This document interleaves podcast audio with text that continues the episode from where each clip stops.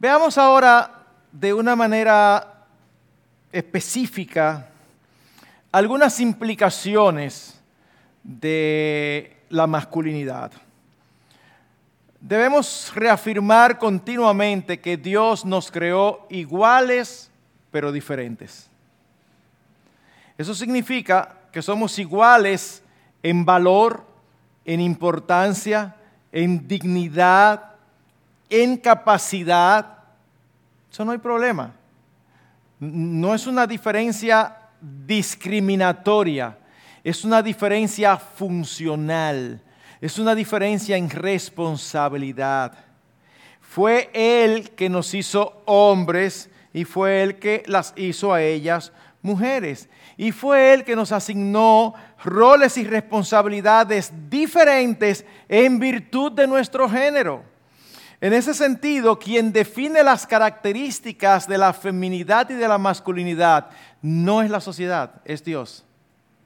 Quien determina cómo debe ser un hombre y cómo debe ser una mujer no es la cultura, no es el hombre, es Dios quien determina cómo debemos ser. Ahora, vimos que en Génesis capítulo 3 ocurrió la caída. Y con la caída, ¿qué pasa? Todo se distorsionó, permaneciendo así hasta el día de hoy. Así que, como había dicho hace un rato, lo que Dios hace al convertirnos en nuevas criaturas es precisamente una restauración al modelo original. Nos da una nueva naturaleza que puede retornar al propósito inicial de Dios. Por tanto, es sumamente lógico que existe una gran diferencia entre lo que nuestra generación entiende que deben de ser las características distintivas de los hombres y lo que nosotros, los redimidos, los salvos, los creyentes, los cristianos entendemos que debe ser conforme a lo que enseña la palabra de Dios. Así que en la medida que nosotros veamos lo que se espera de nosotros, va a ser evidente que es totalmente diferente a lo que la generación y a lo que la cosmovisión actual entiende y valora. ¿Cuáles son las implicaciones prácticas de este rol para los hombres? Bueno, en primer lugar, debe ser evidente que el hombre debe esforzarse por desarrollar su relación con Dios, su madurez espiritual y sus conocimientos bíblicos y teológicos. Mis hermanos, si nosotros somos responsables de nuestras esposas y de nuestros hijos, nosotros somos los encargados de pastorearlos. El principal pastor que humano que deben tener nuestras esposas y nuestros hijos no es el pastor de la iglesia. Somos nosotros como esposos y como padres. Ustedes recuerdan lo que decía el apóstol Pablo en 1 Corintios 14, 35. Si quieren aprender algo, pregunten en casa a sus maridos, porque es indecoroso que una mujer hable en la congregación. Hermanos, se supone que nosotros debemos de ser capaces de contestar sus preguntas, que debemos de conocer la escritura, que debemos eh, eh, ayudarlas en su crecimiento espiritual. Pero, ¿qué ocurre frecuentemente? Que ellas están mejor preparadas que nosotros. De hecho, ustedes no han visto cómo se ven como, no, no, no, es que eh, la religión es una cosa de mujeres. No, no es una cosa de mujeres. El Evangelio es una necesidad del ser humano. Pero ¿cuántas veces ocurre que nuestras mujeres son súper confiables, muy maduras, aman al Señor y sin embargo nosotros eh, estamos como un escalón por debajo? Usted ha visto esta escena y otra vez me alegro de no conocer a nadie, ¿verdad? Porque puedo pegar con alguien, pero no fue porque nadie me dijo nada. Pero usted ha visto esta escena, el pastor está predicando y dice, busquen en sus Biblias en Abdías y las esposas sean así, fra, fra, fra, fra. Y los esposos tienen que ir adelante al índice para saber dónde quedan días. Dígame. No, no, no, ni siquiera conocen bien sus Biblias. No, pastor, pero yo tengo mala memoria. Mi hermano, mira, de verdad. O sea, tenemos que ser esforzados porque porque así como nosotros debemos darle seguridad económica, eso lo vamos a ver más adelante, nosotros debemos darle seguridad espiritual. Ellas tienen que sentir que tienen un hombre al lado que las puede guiar, en su paso por este lado del sol, hasta ayudarla a llegar salva e ilesa a, las puertas de esplendor para pasar por allí. Los esposos, según este versículo, estamos supuestos a instruir a nuestras esposas. Y como habíamos dicho, somos los responsables ante Dios de la relación. Mi hermano, nosotros a veces pensamos que el clima de amor o el clima espiritual de la casa, nosotros lo dejamos en las esposas para que enseñe a los hijos mientras nosotros estamos trabajando. Mi hermano, tú y yo somos responsables no solamente de nuestras esposas, sino de nuestros hijos, incluyendo las niñas. No, no, yo y mi esposa ya hemos hecho un acuerdo. Yo me encargo de los varones y ella, y ella se encarga de las niñas. Eso suena muy bien, pero eso no es así. Delante de Dios, si tú y yo somos padres, somos responsables de nuestros hijos, sean varones o hembras. Y debemos esforzarnos a la hora de criarlos, de darles ejemplo, de trazar la palabra. ¿Qué ocurre frecuentemente? Ustedes quizá imaginan la cantidad de esposas que están en mi oficina quejándose Pastor, mire, ya yo voy a soltar eso. Yo tengo que estar detrás de mi esposo para que hagamos el tiempo de devoción familiar. Y me canso porque no se supone que sea yo. Y tiene toda la razón, no, no se supone que sean ellas. Somos nosotros que debemos estar pendientes. Ok, mis hijos, mi amor, ven, vamos, vamos al tiempo de adoración familiar, de altar familiar, devocional familiar, como usted lo quiera llamar, el nombre no importa. Es un tiempo que usted se detiene y toda la familia se reúne a adorar al Señor a través de oración, a través de alabanza, a través de lectura de la Biblia, a través de meditación, de principio, de discusión familiar. Eso debe ser. Conforme a la edad de los niños. Usted tiene niños de 5 o 6 años, no es lo mismo que usted tenga niños de 10 y de 12 puede tener un poquito más de tiempo, puede, las conversaciones pueden ser más profundas. Pero la encargada no es la mamá, el encargado somos nosotros, porque somos los responsables espirituales. Mis hermanos, el alma de los nuestros es más valiosa que sus cuerpos. Por tanto, debemos protegerlo de las perniciosas influencias del mundo en que vivimos, preparándolos para afrontarlo, ya que no podemos sacarlo del mundo. Pero ¿saben lo que pasa? Que estamos en la luna de Valencia, o sea, estamos en otra cosa. En este mismo momento, en este mismo momento, allá en Santo Domingo, en nuestra iglesia, se está transmitiendo, se está pasando un evento. Se llama Contracultura. Es un evento organizado por AXI, la Asociación Cristiana Internacional de Colegios Cristianos, y está dirigido a educadores y a padres. Miren mis hermanos, de verdad, yo lo digo de todo corazón. Eso debiera estar lleno de padres que, tengan que devolver porque ya no caben más.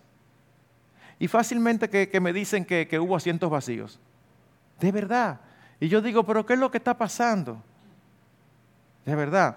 Yo recuerdo, el año pasado me invitaron a una ciudad del este, una iglesia con la que tengo muy buena relación me invitaron a predicar, a enseñar acerca, de cómo dar orientación sexual a los hijos.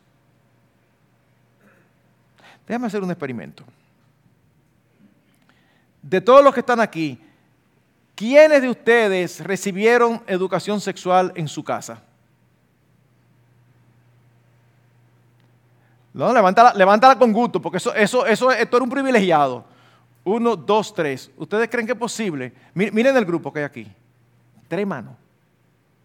¿Me están entendiendo? O sea, se va a hablar de eso. Mire, eso debiera estar lleno. Y se estuvo anunciando con mucho tiempo. Cuando yo llegué, uno no dice nada porque uno es el invitado, pero la verdad fue que yo dije, ¿y qué pasó? Y de una vez pensé, digo, es que, ah, es que ese es parte del problema.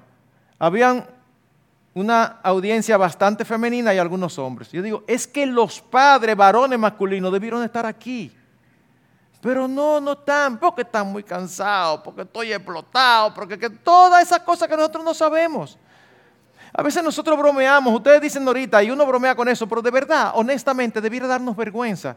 Y entonces el problema con eso es que esto, lo que yo estoy diciendo, quienes más debieran de oír son los que no están aquí. Porque por lo menos ustedes están aquí. Esto es como cuando, ustedes han visto cuando, cuando la gente llega tarde y entonces se implica el culto, entonces se echa un boche por lo que, por, lo que llegan tarde, pero tú le echas el boche a lo que están, a lo que están temprano. Entonces, no, yo no estoy echando un boche. Yo lo que estoy diciendo es que los hombres estamos demasiado desentendidos de lo que es importante en nuestras familias. Estamos demasiado desentendidos del lugar que Dios nos ha dado. Ustedes posiblemente piensan, como piensa la mayoría, que la influencia de mamá en la crianza de los hijos es más fuerte que la de papá. ¿Ustedes sabían que las estadísticas están en contra de eso? ¿Que los estudios que se han hecho están en contra de eso? Hay una institución que se llama, si uno lo traduciría al español, serían como sostenedores de promesas. Y ellos han hecho estudios y es impresionante la diferencia que hay cuando la mamá sigue al Señor y el papá no, y cuando el papá sigue al Señor y la mamá no. Cuando es la mamá hay un porcentaje aquí, lo digo así porque no me recuerdo los números. Cuando es el papá el que sigue al Señor, los hijos es aquí. Estadísticamente hablando, y los que han estudiado, el impacto del padre en la vida de los hijos es mayor que el impacto de la madre. No sé si ustedes sabían eso. Pero mi hermano, si tú no estás ocupado en entrenar en la disciplina y amonestación del Señor a tus hijos, si tú no estás ocupado en crecer como un hombre de Dios, ¿qué tú pretendes que va a ocurrir con tu familia? Nuestras familias necesitan que nosotros le modelemos a Cristo. Y para eso tenemos que amar a Cristo, tenemos que conocer a Cristo, tenemos que leer a Cristo, tenemos que seguir a Cristo. Nosotros, mucho más que cualquier otro miembro de nuestra familia. Mis hermanos, es una responsabilidad inmensa. Debemos de estar siempre instruyendo y alimentando sus almas con los principios de la palabra de Dios. Debemos orar por ellos y con ellos. Y cuando digo ellos me refiero primero a la esposa y luego los hijos. Hermanos, debemos de ser intencionales en cultivar un carácter conforme al del Señor Jesucristo, un carácter piadoso. Y si tú eres soltero, porque esto es una conferencia para hombres, sean solteros o casados, si tú eres soltero y yo supongo que anhelas casarte, mi hermano, si tú quieres una mujer que ame al Señor sobre todas las cosas, tú tienes que ser el tipo de hombre que una mujer así le dice que sí. Porque una vez más, nosotros queremos una mujer aquí. ¿Y nosotros dónde estamos? Aquí. No, no intente. En estos días los que son pastores aquí quizás me entienden. No necesariamente me apoyan porque yo no digo que lo hice bien, pero fue como, fue como que, ay Señor, ya que estoy un poquito está cansado. En estos días yo hice algo que yo nunca había hecho. Una hermana que yo conozco, sumamente eh, conocedora de la palabra de Dios y, y, con un carácter muy piadoso, se me acerca y me dice, Pastor, quiero hablar con usted después del culto. Y se me sienta y me dice, Mire, fulano de tal se me acercó eh, para ver si, para que quería cortejarme. Y yo no quiero eh, decirle que no así, o sea, como quiero buscar consejo. Le digo, ¿cuál es tu inclinación? Me dice, no, no, a mí realmente no me interesa. Le digo, no, deja eso, no mire para allá. Yo nunca soy tan rudo. Ella me mira así, se asombró como otra pero era que yo tenía como una molestia, porque es una persona que me ha oído muchísimo decir, tú tienes primero que definir tu vida y saber hacia dónde tú te diriges, pero ni siquiera tiene trabajo. Ah, entonces si uno está desempleado no puede pretender a una mujer. Bueno, depende, si tú acabas de perder un trabajo y tú estás desempleado en estas dos semanas, pretende la que tú quieras, pero no, pero no que tu estilo de vida sea desempleado por decir algo. Y ella me dijo, wow, me sorprendió, yo pensaba que usted me iba a decir, no de mal, pero como que le sorprendió una respuesta tan drástica. Después yo en casa me quedé pensando, hay varios hermanos con ese, bueno, no hay varios hermanos con ese nombre, no. Después me, me quedé pensando, pero fue ese que ella me preguntó, porque yo contesté como demasiado rápido. Pero es que es verdad que a mí me, es que, es que cuando ella me lo dijo, es que yo no podía creer, yo no podía creer que él haya sido capaz de acercarse a esa muchacha. De verdad digo, pero, pero, eh, no, olvídate esa cuestión. Y después dije, ay, fui como rudo, cansado.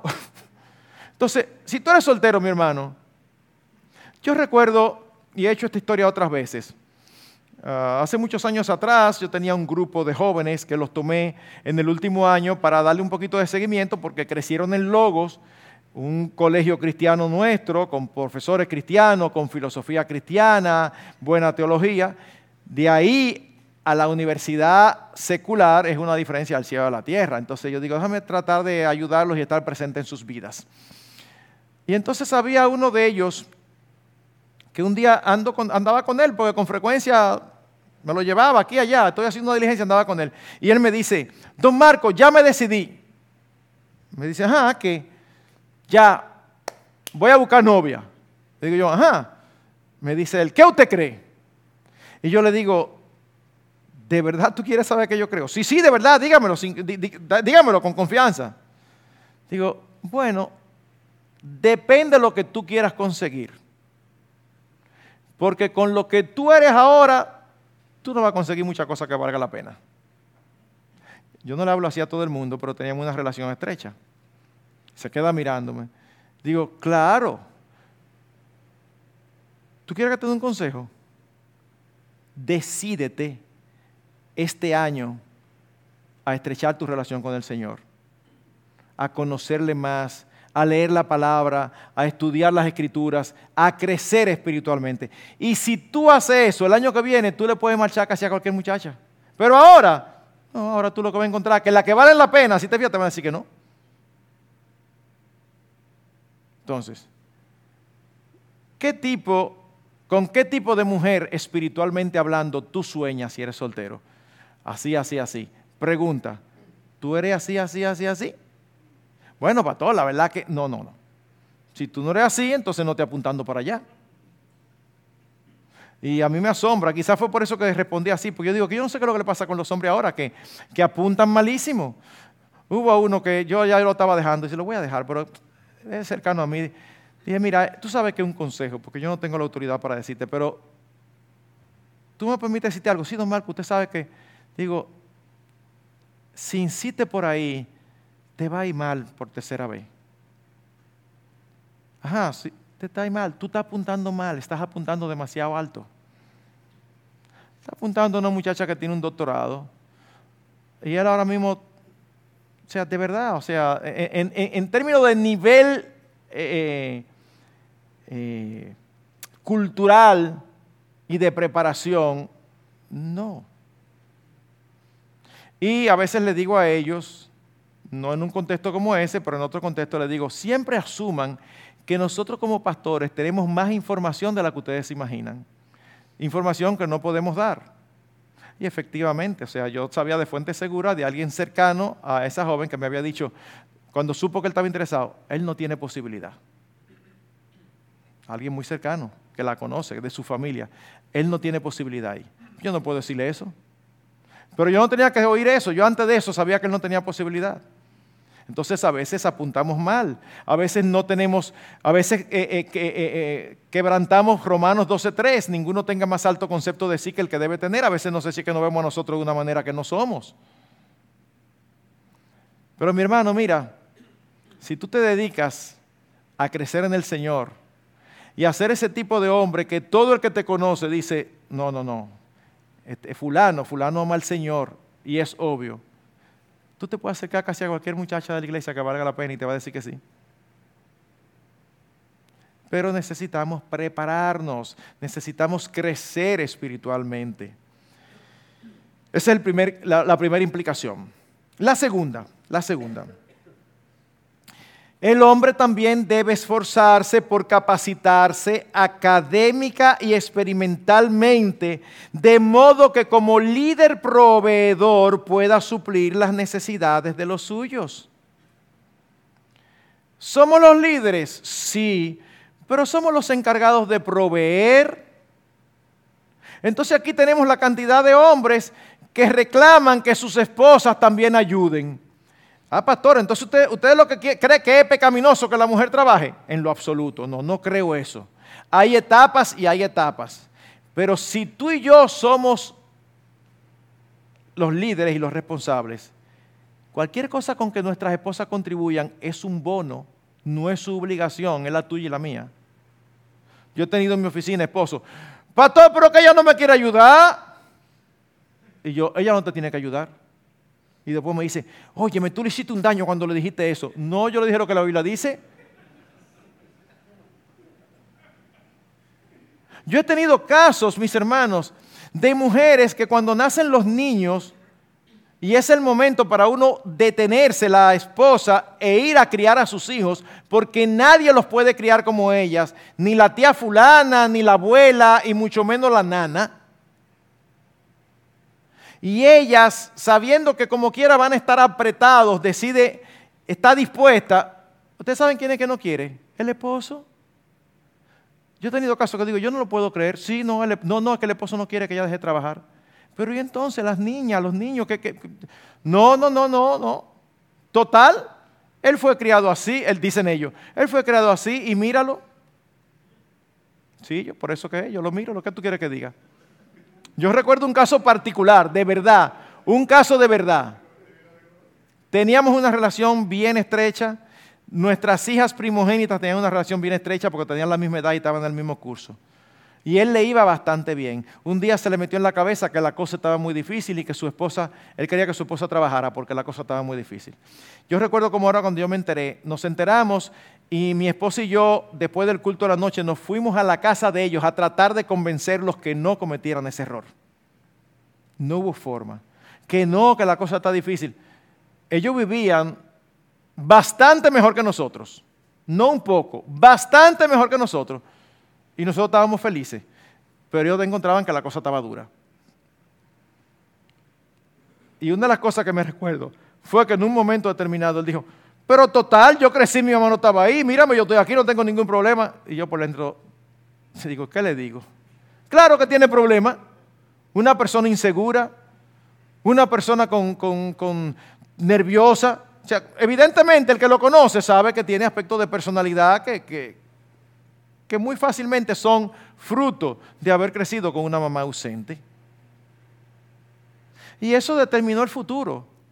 Con el paso de los años, nuestras hijas se fueron separando. No porque nosotros quisimos que se separaran, sino porque al ser hogares diferentes, eh, una seguía aquí siguiendo la instrucción de sus padres, la otra estaba más suelta y empezaba a recibir influencia del fuera, de qué sé yo, que los amigos. Y cuando llegaron al bachillerato, ya una tenía novio, quién sabe si ya había resuelto, y ya no eran ni siquiera amigas cercanas. Entonces, Tú y yo somos los encargados de proveer. Por lo tanto, debemos ser eh, diligentes, hacer lo que sea para, para cubrir las necesidades físicas y materiales de los nuestros. Ustedes han visto cómo es esta generación, y esto incluye a los hombres. ¿Cómo le llaman? La generación de cristal. Cogen un trabajo y así mismo lo dejan porque, porque el jefe me habló mal. Y aquí no hay. ¿Quién aquí ha tenido un jefe? ¿quién, aquí nunca un jefe le ha hablado mal? O sea, cualquier momento un jefe habla mal y uno no le gusta y no está bien y todo, uno lo maneja. Pero ya, dejo el trabajo. Pero tú, pero tú no puedes dejar el trabajo. No, no, no, es que yo no, yo no, yo, yo con eso no, no negocio. O, o, a veces, sin trabajo, pasando trabajo, no tienen trabajo, ¿verdad? Y meses van y meses vienen y se están endeudando.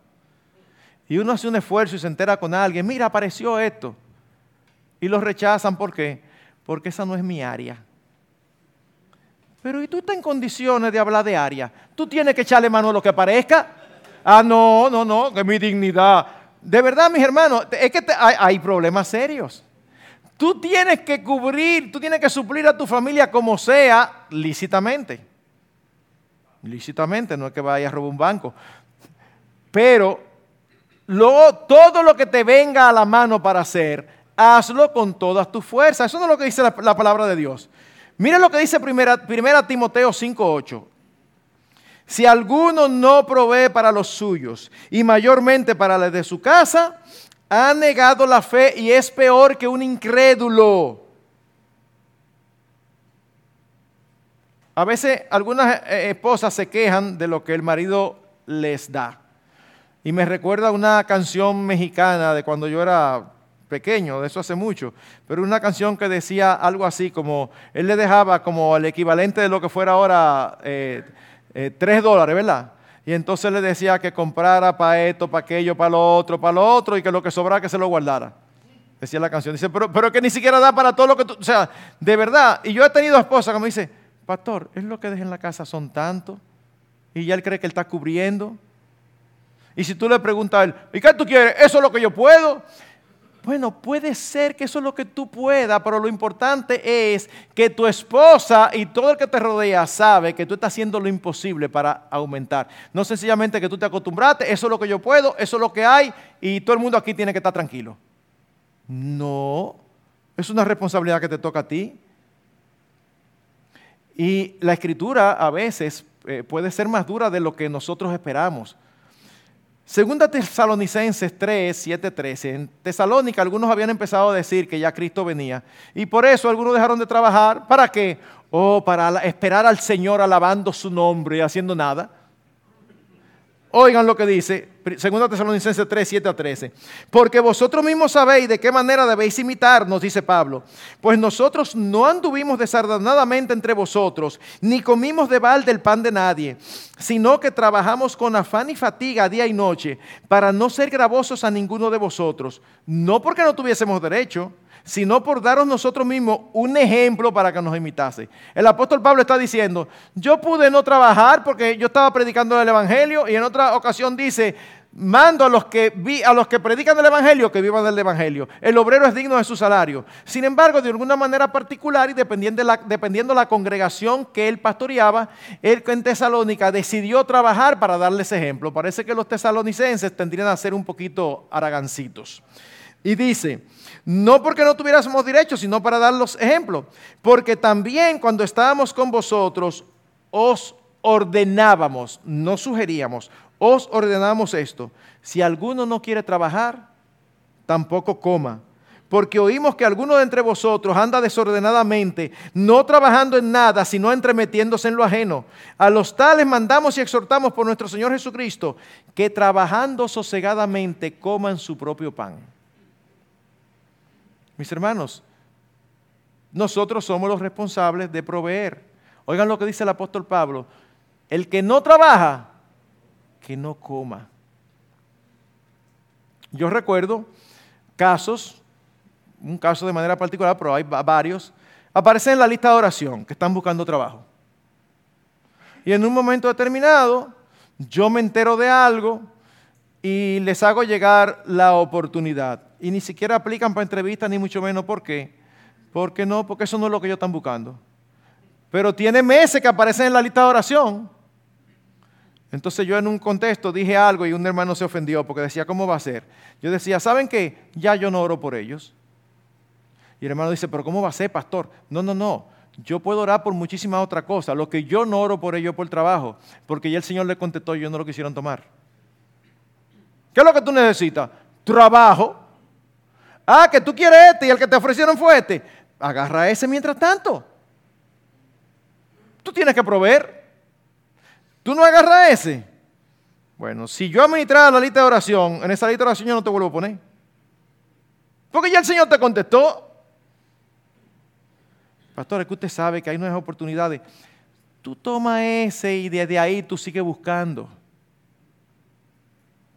Pero necesitamos ser diligentes. Hermanos, la diligencia es lo opuesto a la negligencia, a la pereza. Y el libro de Proverbios nos habla mucho acerca de ello. Proverbios capítulo 12, versículo 24. La mano de los diligentes señoreará, mas la negligencia será tributaria. Proverbios 13, 4. El alma del perezoso desea y nada alcanza, mas el alma de los diligentes será prosperada. Usted ha visto ese proverbio que dice que el perezoso dice, el león está afuera y por eso no sale. Pero los otros salen y el león no se lo come y le buscan la vuelta. Proverbios 22, 29. ¿Has visto hombre solícito en su trabajo? Delante de los reyes estará, no estará delante de los de baja condición. Yo supongo que aquí en Puerto Rico debe ocurrir exactamente lo mismo que en República Dominicana. Encontrar mano de obra confiable es dificilísimo. Aún encontrar empleados confiables es dificilísimo. ¿Usted sabe lo que debiera de pasar con nosotros los cristianos? Y tristemente no siempre pasa. Que todo el que nos emplea debe sentirse que encontró una joya. Pero usted sabe lo que yo he oído en más de una ocasión, con tristeza. Creyentes con empresas que dicen, ya, ya no contrato hermano, me salen peores. ¿Cómo va a ser? Claro. Porque empiezan a trabajar a las 8, el jefe pasa a las ocho y media, ellos están leyendo la Biblia. Porque ellos están haciendo su devocional y el jefe tiene que entenderlo porque es creyente. A ti no te pagan para hacer devocional, a ti te pagan para trabajar. Ay, pastor, pero usted sí es poco espiritual. No, que tú tienes que hacer devocional, pero en tu casa, no en el trabajo. Yo no sé de verdad, o sea, como que, ¿y qué está pasando? Hermanos, de verdad, pónganse a pensar, ¿cómo debe ser un creyente? Un creyente debe ser alguien trabajador.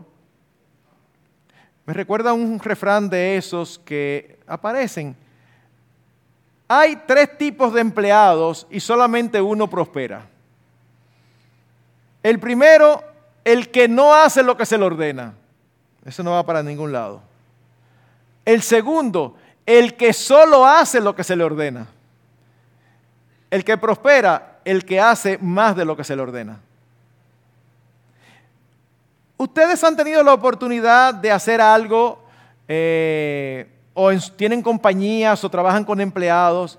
Cuando usted encuentra un buen empleado, miren, usted sabe cuál es el problema que uno tiene, que uno dice, wow, e, es que ahorita hay que pagarle más y más y llega un momento donde ya se me puede ir de la mano, pues ya no puedo pagarle tanto, pero usted quiere hacer todo lo imposible por, por retenerlo. ¿Por qué? Porque un empleado trabajador y diligente, eso no tiene precio, eso, eso es casi una aguja en un pajar. Pero usted de lo que está así esperando la hora y dan las cinco y su primera pisada usted la da junto con el reloj, ¡twin! Ya usted está saliendo. Diligencia, diligencia. El diligente es respetado y progresa. ¿Por qué? Porque los demás confían en él. El fruto que cosecha el negligente es contrario, es fracaso y frustración. Un hombre diligente no se mueve por deseos, sino por principios. Pastor, eh, eh, eh, es que mire, el jefe se le ocurrió ponerme un trabajo que no me corresponde a mí, eso tenía que dárselo a otra persona. Bueno, tú lo haces y después tú hablas con tu jefe pero hazlo. Ve una milla más. Proverbios 24. El perezoso no hará a causa del invierno. Pedirá pues en la siega y no hallará. Es previsor. Te entró un trabajo adicional. Wow, entró mucho más de lo del mes y tú inmediatamente buscan que gastarlo. Vámonos para tal sitio. No es que no lo hagas, pero también guarda, porque tú no sabes en qué momento vendrán las vacas flacas.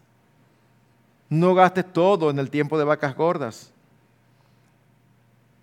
Un hombre diligente es el que hace lo que tiene que hacer en el momento adecuado, en la manera correcta, aun cuando no tenga deseos de hacerlo. Y esto incluye tres ingredientes, planificación, acción y persistencia. Tú planificas qué te va a entrar, cuánto te va a entrar, cómo lo vas a administrar. Actúas en consecuencia y tú persistes en seguir los proyectos y los planes que tú has tenido.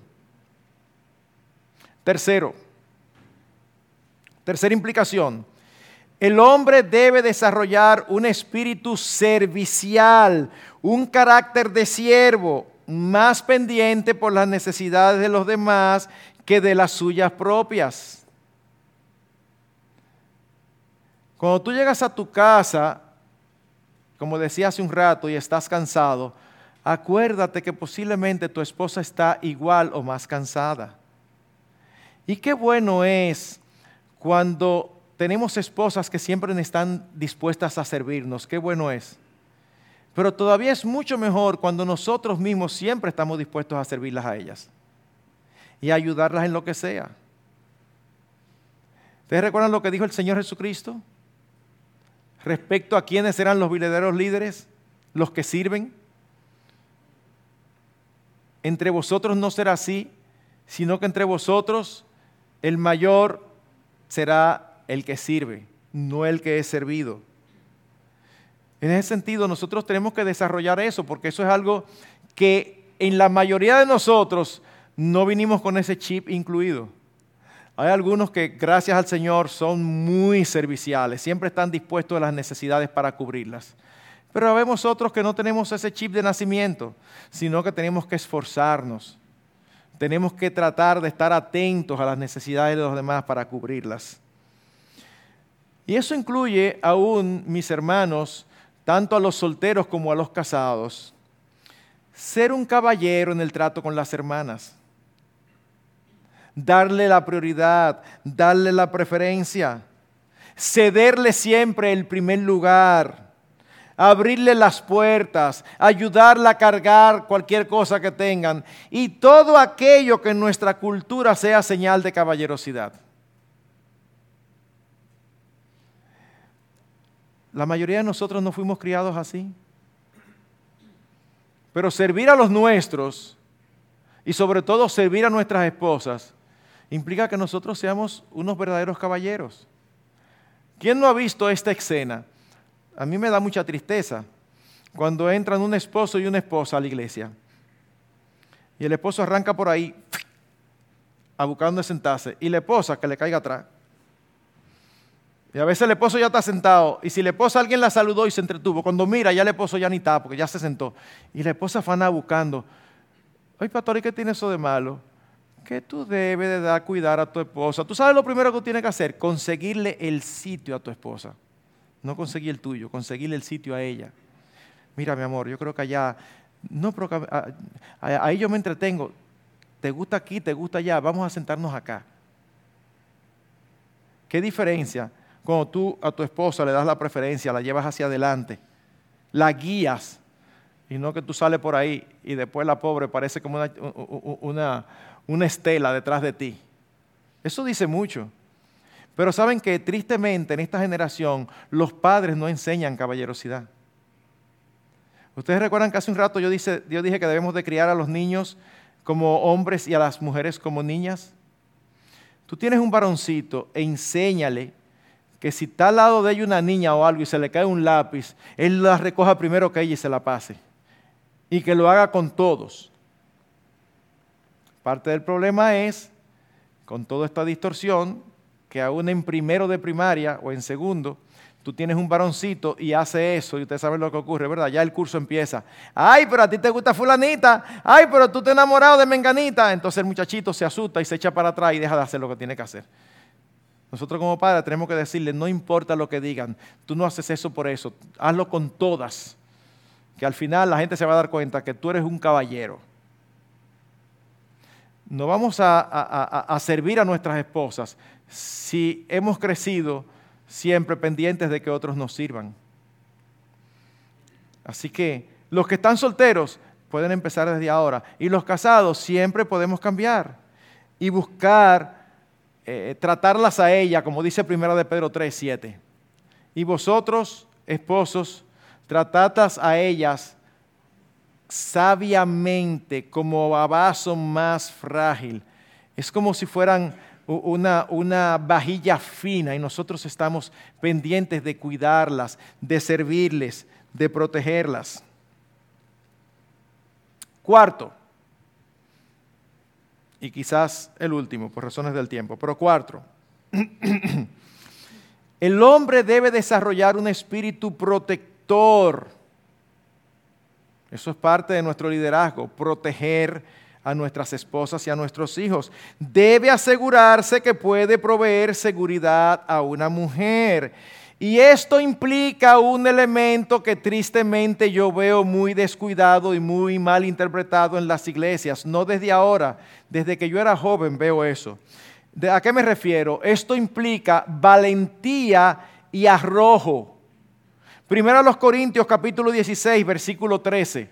Portaos varonilmente y esforzaos, dice el Espíritu Santo. Un autor, interpretando esto, dice, las circunstancias en que los corintios se, encontraban exigían gran valor. Tenían que soportar el desprecio de los ilustrados y las persecuciones de los poderosos. El verbo aquí en imperativo plural significa actúen como hombres. Es un mandato no a todo el mundo en la iglesia, es un mandato a los hombres. El apóstol Pablo, el Espíritu Santo inspiró al apóstol Pablo a decir, pórtense como hombres.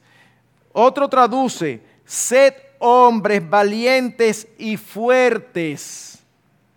Pero aquí se ha eh, eh, denostado un poquito la valentía y yo pienso que hay ciertas cosas que se han perdido. Yo recuerdo hace muchos años, siendo un jovencito, en el grupo de iglesias en la que yo me congregaba, se le preguntó a un panel de pastores, ¿qué hacía si en un momento determinado a medianoche se metía alguien en la casa y él tenía que enfrentarse a esa persona para proteger a su familia.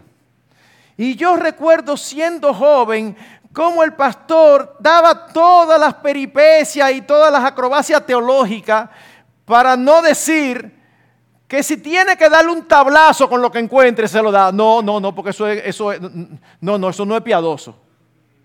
¿Tú estás seguro que no es piadoso? Óyeme, si mi esposa y mis hijos están en peligro y yo tuviera un arma que no la tengo, ni la quiero tener, pero en un momento así yo me encuentro con un hombre armado en mi casa, ¿quién es el, quién es el que sabe de eso? ¿Quién es el que tiene experiencia? Él. Yo creo que yo estoy tirando hasta, que la pistola que clic, clic, clic, clic, clic. Yo tengo esposo e hijo, tengo que protegerla. Yo quiero que ustedes vean, no, bueno, yo oro, exacto, el hombre dando paso, ahí tú, ay Señor, ay Señor. O sea, no sé si me están entendiendo, yo no quiero que me malinterpreten, yo no quiero que me malinterpreten. Yo lo que estoy diciendo es que hay una valentía propia del hombre que no es machismo. Nosotros no nos referimos al tipo de hombre que anda por la calle y, se da cuenta que hay un hombre mirando a su mujer y le dice, ¿qué? ¿Qué es lo que tú, qué fue lo que pasó? ¿Qué es lo que tú quieres? No, yo no estoy hablando de eso. Yo no estoy hablando de, del hombre macho que, está dispuesto a, pelear con cualquiera. No, no, eso es latino, eso es, yo no sé, pero eso no es a eso que nos estamos refiriendo. Nos estamos refiriendo, mis hermanos, a que hay una valentía masculina. Josué, a veces nos olvidamos. Josué, esfuérzate y sé valiente. Dicho sea de paso, me encanta ese texto porque el principal área en donde debía ser valiente es el espiritual. Nunca se apartará de tu boca este libro de la ley. Sé valiente para decir, lo que Dios dice es esto, lo crean o no lo crean, por esto es lo que yo voy a sustentar. Pero también dice, sé valiente porque él iba a conquistar. Eh, los amorreos le mando a decir, por favor, ustedes pudieran salir para que nosotros entremos. ¿Ustedes creen que fue así que se hizo la conquista? O sea, eh, y la espada que Josué tenía era, mira, mira, salgan, eh, salgan. No, definitivamente. Claro, era otra cultura, pero hay un aspecto ahí que yo creo que hemos perdido. Eh, yo leí esto que me encantó, una historia que tiene que ver con esta, esta guerra mundial donde eh, finalmente los aliados eh, en el día D tomaron Normandía.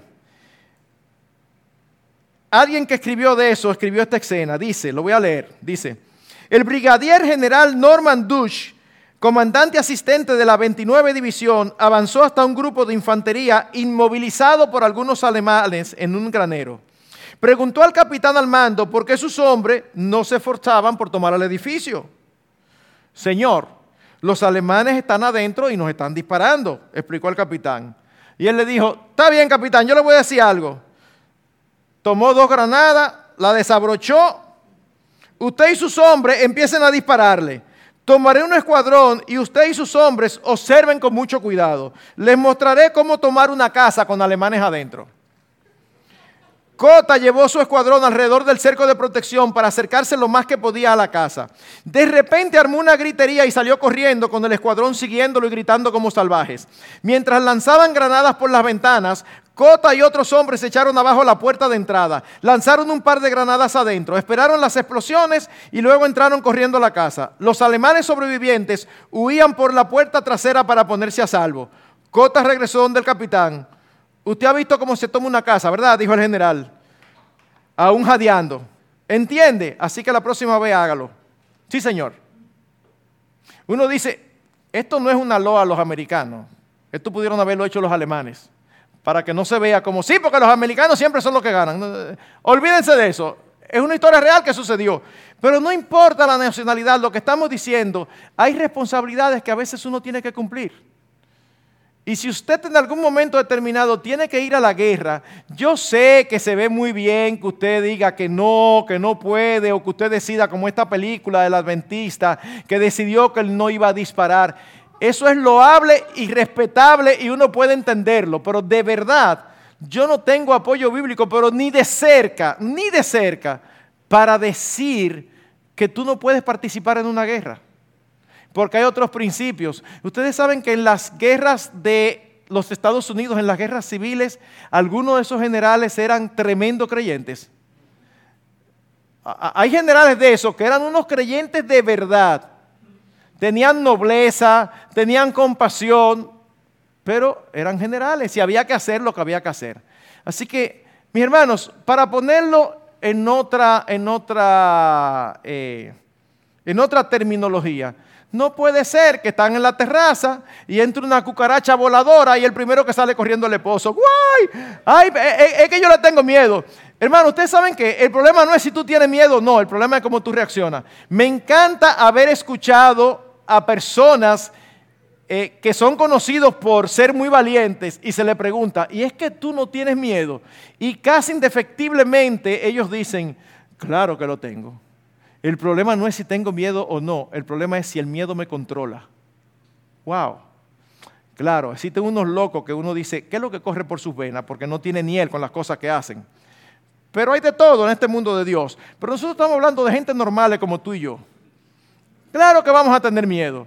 Pero el punto no es si tienes miedo o no. El punto es qué seguridad tú le das a tu esposa y a tus hijos que tienen a su lado a un esposo y a un padre dispuestos a protegerlos a una costa de su vida. Esto no fue lo que hizo el Señor. Entonces, yo creo que nosotros hemos perdido un poquito de eso. Me encanta cómo lo expresa un autor. Oigan lo que él dice. Nuestros jóvenes necesitan aprender humildad y también necesitan aprender osadía y coraje. O abrazan la humildad sin osadía lo que en los jóvenes es como ser afeminados, o abrazan la osadía sin humildad, lo cual es destructivo. ¡Wow! ¡Qué equilibrio! Tú debes ser humilde, pero debes ser osado. Debes ser valiente. Pero no solamente proteger la salud física de los nuestros y la salud espiritual, sino también la salud emocional. Los nuestros tienen necesidades emocionales que solo nosotros podemos cumplir como esposos y padres. Leí la historia real de un médico muy ocupado, muy famoso, que él se sentaba a la mesa con su familia, comía con ellos, se encargaba de los gastos de la casa y decía lo que se debía hacer, pero sin realmente prestar atención a los problemas de la familia. Una tarde, mientras estaba en su oficina preparando un artículo para una revista prestigiosa de medicina, su pequeño hijo entró silenciosamente al santuario prohibido. Papi, dijo el niño, sin decir una sola palabra, el médico abrió una gaveta del escritorio y le dio un caramelo. Y siguió trabajando. Y se oía el niño ahí todavía. Papi, su padre distraído, entonces tomó un lápiz y se lo pasó. Papi, insistió el niño. El médico respondió a esto con un gruñido, dando a entender que sabía que el niño estaba allí, pero que no quería ser molestado.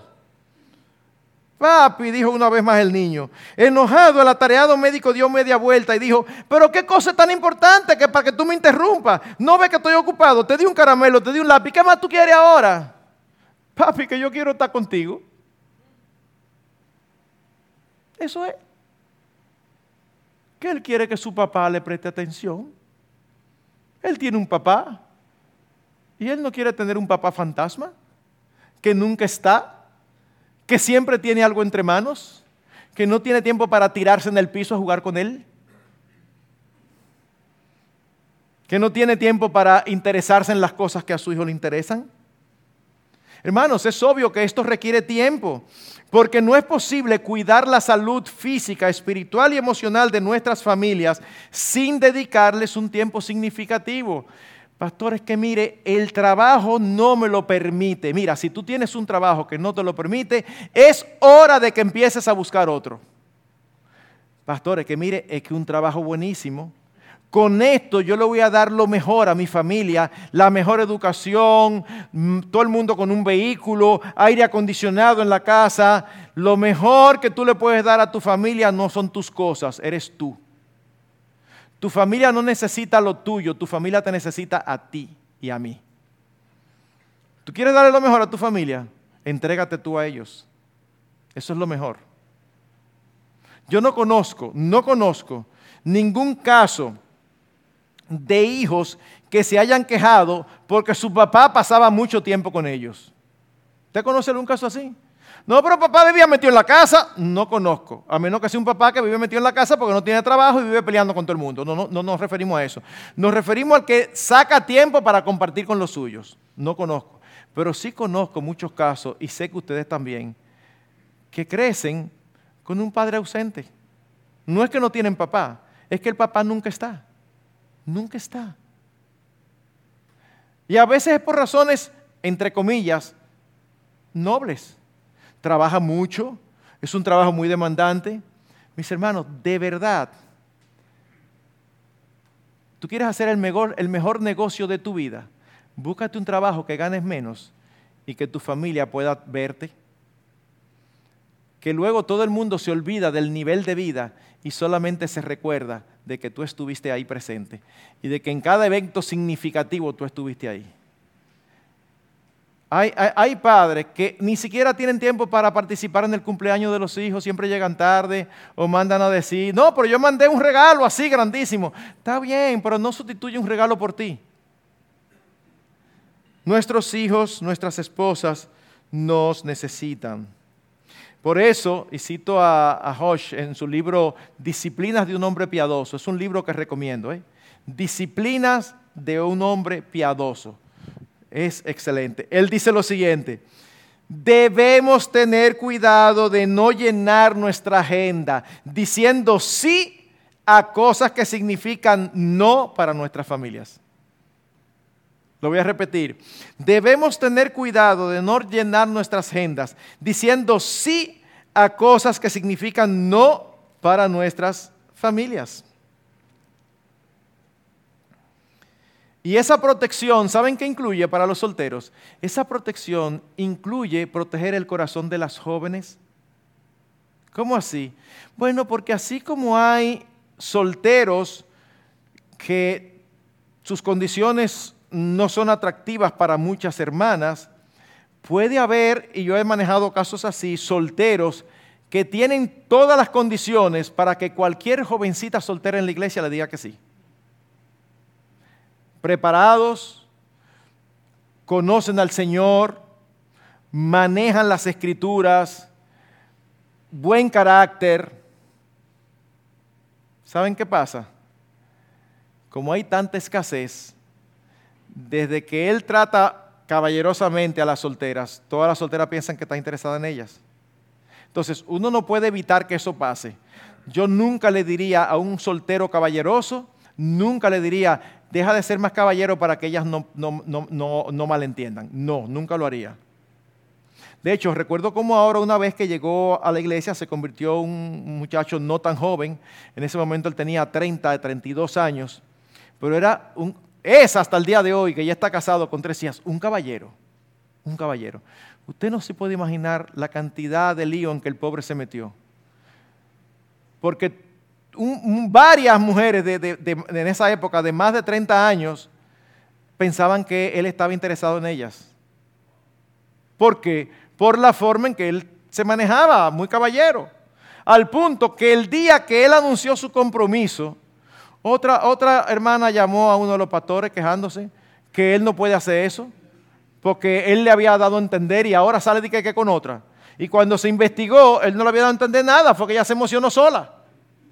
O sea, habiendo dicho eso, habiendo dicho eso, cuando nosotros decimos tienes que, que, proteger el corazón de los jóvenes, es que algunos se dan cuenta de eso y entonces eh, son más de lo que debieran ser. Yo recuerdo en una ocasión a un joven muy bueno que yo le daba seguimiento, que él me decía, no, fulana no por esta cosa, fulana no por aquella, y podía darse el lujo de elegir porque él sabía que le iban a decir que sí.